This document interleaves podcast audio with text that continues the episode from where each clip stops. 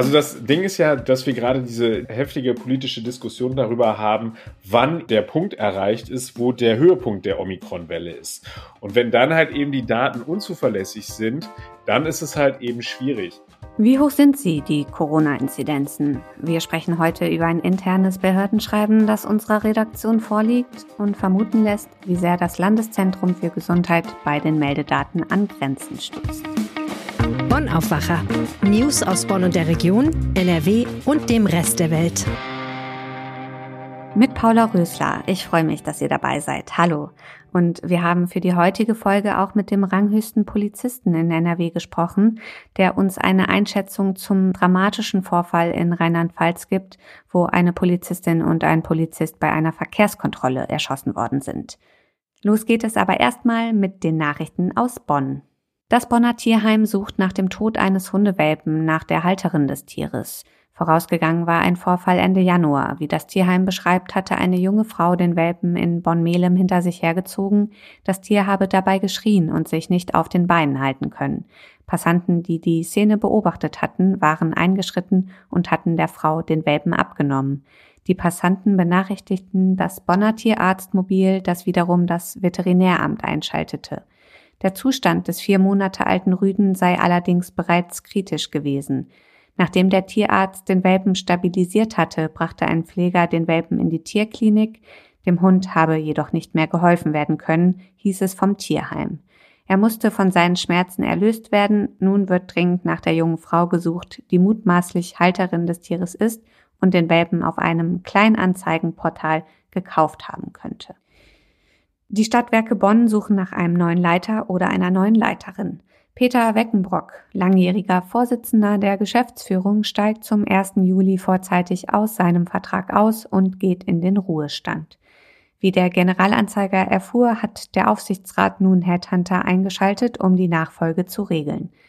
Weckenbrock hat mit seinem Ausstieg eine persönliche Entscheidung getroffen. Vor einem Jahr erlitt er einen Herzinfarkt, wie er dem Generalanzeiger erzählte.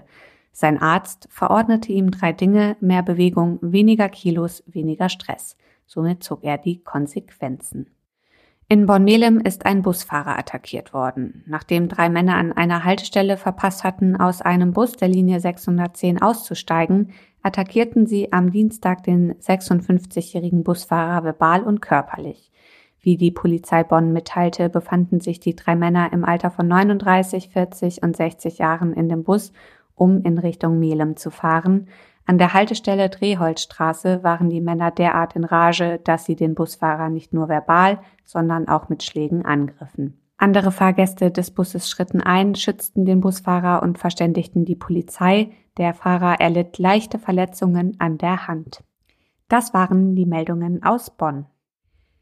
Die Corona-Inzidenzen schnellen in die Höhe. Vielerorts in NRW liegen sie weit über 2000, in Remscheid zum Beispiel oder auch in Düsseldorf. Jetzt zeigt sich, die tatsächlichen Inzidenzen könnten noch deutlich höher liegen, denn das Landeszentrum für Gesundheit stößt wohl bei den Meldedaten an seine Grenzen. So steht es zumindest in einem internen Behördenschreiben, das unserer Redaktion vorliegt. Was konkret da drin steht und wo genau es hakt, darüber spreche ich jetzt mit Maximilian Plück, der unsere Redaktion Landespolitik leitet. Hi Max. Hallo, grüß dich. Was hat es mit diesem Schreiben auf sich? Also das Schreiben stammt aus einer kommunalen Behörde, die äh, beim äh, LZG mal nachgehakt hatte und sich darüber äh, informiert hat, wie denn jetzt gerade der Sachstand ist. Wir wissen ja, dass die Gesundheitsämter, die äh, in Obhut der Kreise beziehungsweise der kreisfreien Städte sind, ähm, alle am Limit sind. Und jetzt ging es halt eben darum, inwieweit denn das äh, LZG, also das Landeszentrum für Gesundheit, am Limit ist. Und da ist es tatsächlich so, dass äh, aus diesem internen Vermerk, der sollte eigentlich gar nicht an die Öffentlichkeit dringen, hat uns aber über dunkle Kanäle erreicht. Und da steht unter anderem drin, das LZG sei an der Grenze der technischen Leistungsfähigkeit bei der Verarbeitung der von den Gesundheitsämtern gemeldeten Daten. Und es gäbe eben auch kein System, ähm, innerhalb der Grundsystematik des Robert-Koch-Instituts. Das klingt jetzt alles etwas verquast, aber am Ende heißt es, das RKI macht Vorgaben, wie sie halt eben nachher diese Daten aggregiert kriegen. Und für die Einsammlung von den Gesundheitsämtern ist halt eben das LZG zuständig. Und da ist offensichtlich schon ein Flaschenhals und das funktioniert nicht mehr richtig. Hm, ist das denn schlimm? Ich meine, wir haben ja eh schon irre Inzidenzen. Was sagt das überhaupt noch aus, wenn jetzt die Zahlen nicht ganz auf der Höhe sind? Also das Ding ist ja, dass wir gerade diese heftige politische Diskussion darüber haben, wann der Punkt erreicht ist, wo der Höhepunkt der Omikron-Welle ist. Und wenn dann halt eben die Daten unzuverlässig sind, dann ist es halt eben schwierig.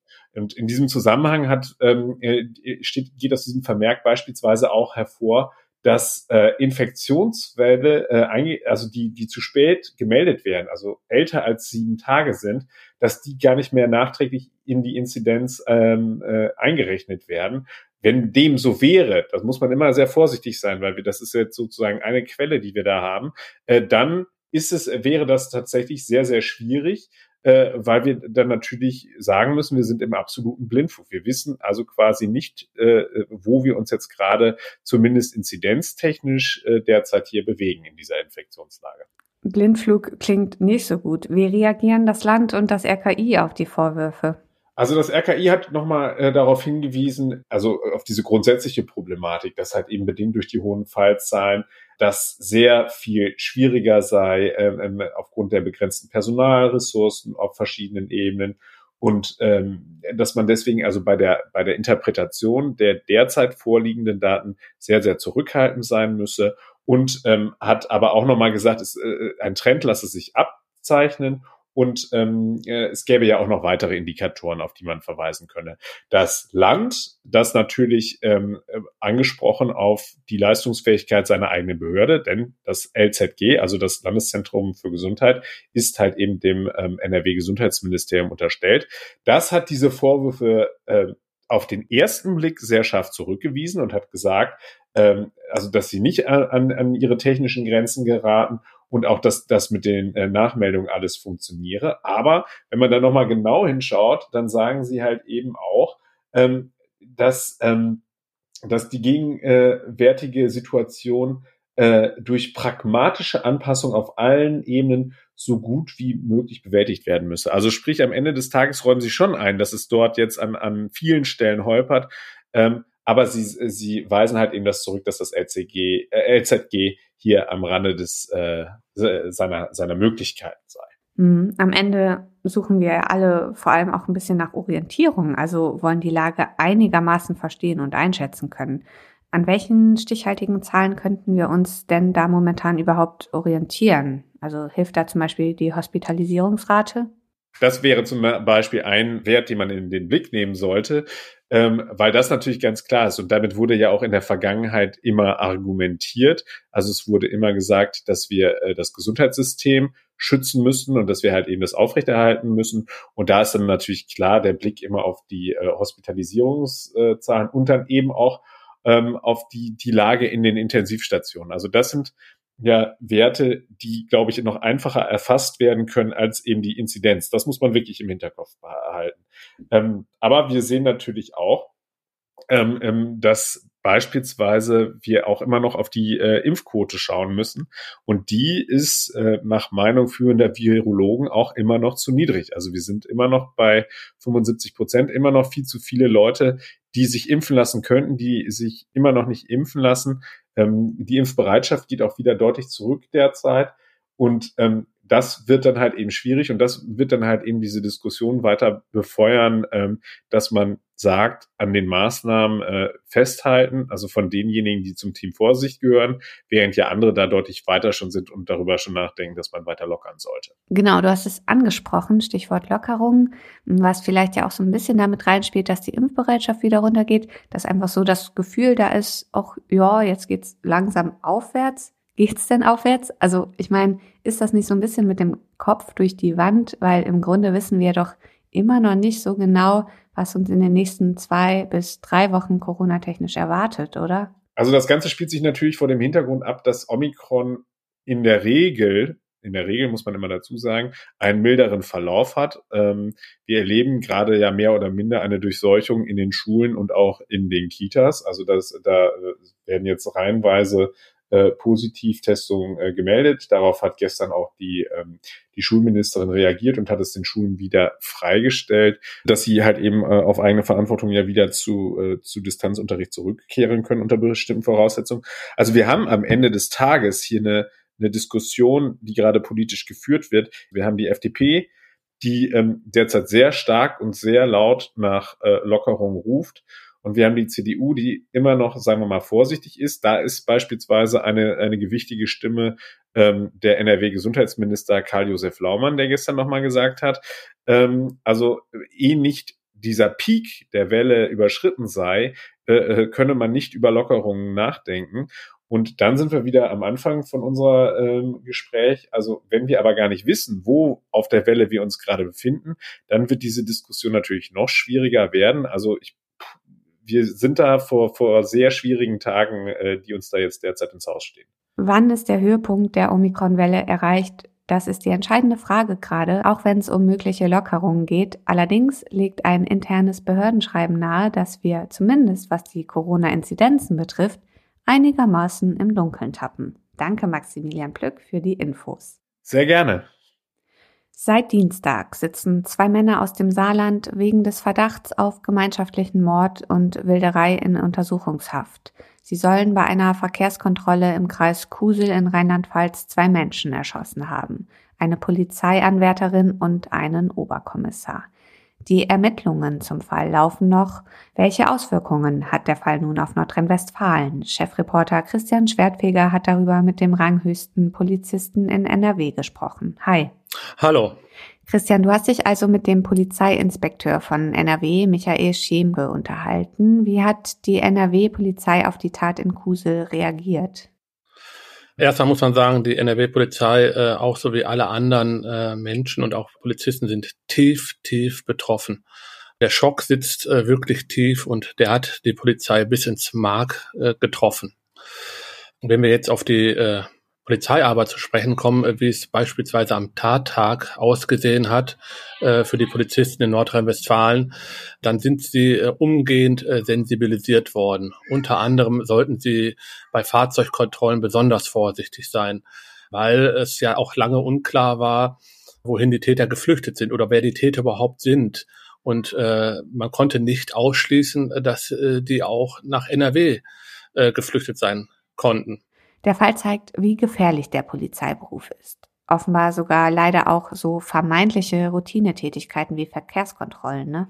Also die gehört zu den gefährlichsten Tätigkeiten überhaupt. Also als Laie sollte man, kommt man da vielleicht nicht sofort drauf. Man hat immer im Hinterkopf SEK-Einsätze, Spezial Einsatzkommandos, äh, die schwer bewaffnet äh, sind, irgendwo stürmen. Aber die sind immer halt vorbereitet. Die wissen, was kommt. Äh, das ist anders, sage ich jetzt einfach mal platt auf der Straße und gerade bei äh, Fahrzeugkontrollen die Polizisten wissen nicht, wen sie da anhalten, ja, und sie können auch nicht ins Auto reinblicken, ja, gerade auch im Dunkeln nicht. Ne? Sie haben eine Taschenlampe dabei, äh, blinken dann rein, dann reflektiert das Licht. Im Auto können gefährliche Gegenstände versteckt sein. Also äh, die Polizisten müssen wirklich äh, bei Fahrzeugkontrollen auf der Hut sein und sich vor allen Dingen selbst sichern. Welche Auswirkungen hat der Fall jetzt auf die Polizeiarbeit in NRW? Also so traurig der Fall auch ist, der schärft noch einmal die Sinne, gerade für solche Routinesachen wie die Fahrzeugkontrolle. Eine normale Verkehrskontrolle hier in Düsseldorf auf einer Durchgangsstraße, da werden äh, die Fahrzeuge ja im Minutentakt äh, rangewunken und werden kontrolliert und das ist dann natürlich ein Stück weit Routine dann auch irgendwann. Und äh, durch so einen Fall ähm, wird das vielen wieder bewusst, äh, dass sowas nicht zur Routine werden darf und äh, die Erkenntnisse fließen aber äh, natürlich auch in die Nachbearbeitung ein und äh, man wird daraus Lehren ziehen. Allerdings welche und ob man überhaupt daraus Lehren ziehen kann, in welcher Form überhaupt, das wird sich erst zeigen, wenn die Ermittlungen abgeschlossen sind und man auch wirklich die ganze Sachlage äh, bewerten kann. NRW-Innenminister Herbert Reul hat nach dieser Tat gesagt, dass es eine gesellschaftliche Aufgabe bleibe, den Respekt für Polizistinnen und Polizisten weiter zu bestärken. Wie kann das gelingen? Man muss äh, vielleicht dazu sagen, äh, dass wir in Deutschland eine extrem bürgernahe Polizei haben. Also das Vertrauen der Menschen in die Polizei ist extrem hoch. Das sieht man auch bei Umfragen, welche Berufe besonders vertrauenswürdig sind. Da ist die Polizei immer ganz, ganz weit oben, also der Beruf des Polizisten, der Polizistinnen. Im Gegensatz dazu, wenn man das mal vergleicht in den USA, da ist das ein ganz anderes Verhältnis zwischen den Bürgern und der Polizei. Äh, da muss man vielleicht auch sagen, in den USA muss der Polizist immer die Sorge haben, dass jemand eine Waffe im Auto hat, weil wir haben da ein ganz anderes Waffenrecht. Und die Polizisten, die dort ermordet worden sind, konnten ja gar nicht damit rechnen, dass so etwas passiert. Also, dass dort künftig dann vielleicht auch Polizisten dann vorsichtiger sein werden und vielleicht auch ein bisschen robuster auftreten. Aber man möchte natürlich, und äh, das hat der Polizeiinspektor auch ganz deutlich gesagt, man will diese bürgernahe Polizei haben, weil dieses Vertrauen kann auch dazu beitragen, dass es vielleicht auch nicht zu gefährlichen Situationen kommt, erst durch Missverständnisse, weil man nicht Angst haben muss, dass die Polizei einem was Böses will. Allerdings ist seit 2012 die Zahl der Gewalttaten gegen Polizeibeamte um 20 Prozent gestiegen nach der Statistik des Bundeskriminalamts. Was lässt sich denn dagegen machen? Was man dagegen machen kann, ja, das äh, fragt man sich ja schon seit langem und das ist, wie der Herr Reul auch richtigerweise sagt, eine gesamtgesellschaftliche Aufgabe. Das fängt im Kleinen an. Das fängt in der Familie an. Das fängt in der Erziehung an. Das äh, muss in der Schule. Das kann natürlich, das kann nicht Aufgabe der Polizei sein, ne? Das wird auch immer gesagt, ja, das liegt vielleicht auch an der Polizei. Nein, das tut es nicht. Es liegt am Verhalten der Menschen. Wir müssen ja äh, einfach lernen, wieder Respekt zu haben vor anderen Menschen. Aber ich weiß es auch nicht, äh, wie sich das lösen soll, weil die Entwicklung zeigt ja, jetzt haben wir zehn Jahre und jedes Jahr wird es schlimmer. Also ähm, keine schöne Entwicklung. Über den Fall Kusel hat Christian Schwertfeger mit dem Polizeiinspekteur von NRW gesprochen. Vielen Dank. Gerne. Und hier kommen noch ein paar Meldungen, auf die wir euch hinweisen möchten. Gestern Mittag haben Passanten am Kölner Rheinufer ein totes Baby gefunden und die Polizei alarmiert.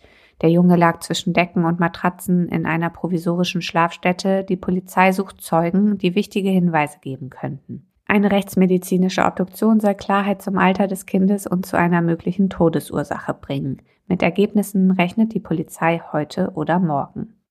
Heute reist NRW-Ministerpräsident Hendrik Wüst zu politischen Gesprächen nach Brüssel. Geplant sind unter anderem Gespräche mit EU-Kommissionspräsidentin Ursula von der Leyen und dem belgischen Premierminister Alexander de Croo. Für Wüst ist es sein Antrittsbesuch in Brüssel und seine erste Auslandsreise als NRW-Regierungschef. Und zum Schluss das Wetter. Ja, und das bringt heute vor allem graue Wolken und Regen bei bis zu 10 Grad und auch wieder Wind. Der pfeift uns ja schon seit ein paar Tagen um die Ohren. Das war der Aufwacher vom 3. Februar mit mir, Paula Rösler. Danke fürs Zuhören. Habt einen schönen Tag. Mehr Nachrichten aus Bonn und der Region gibt's jederzeit beim Generalanzeiger. Schaut vorbei auf ga.de.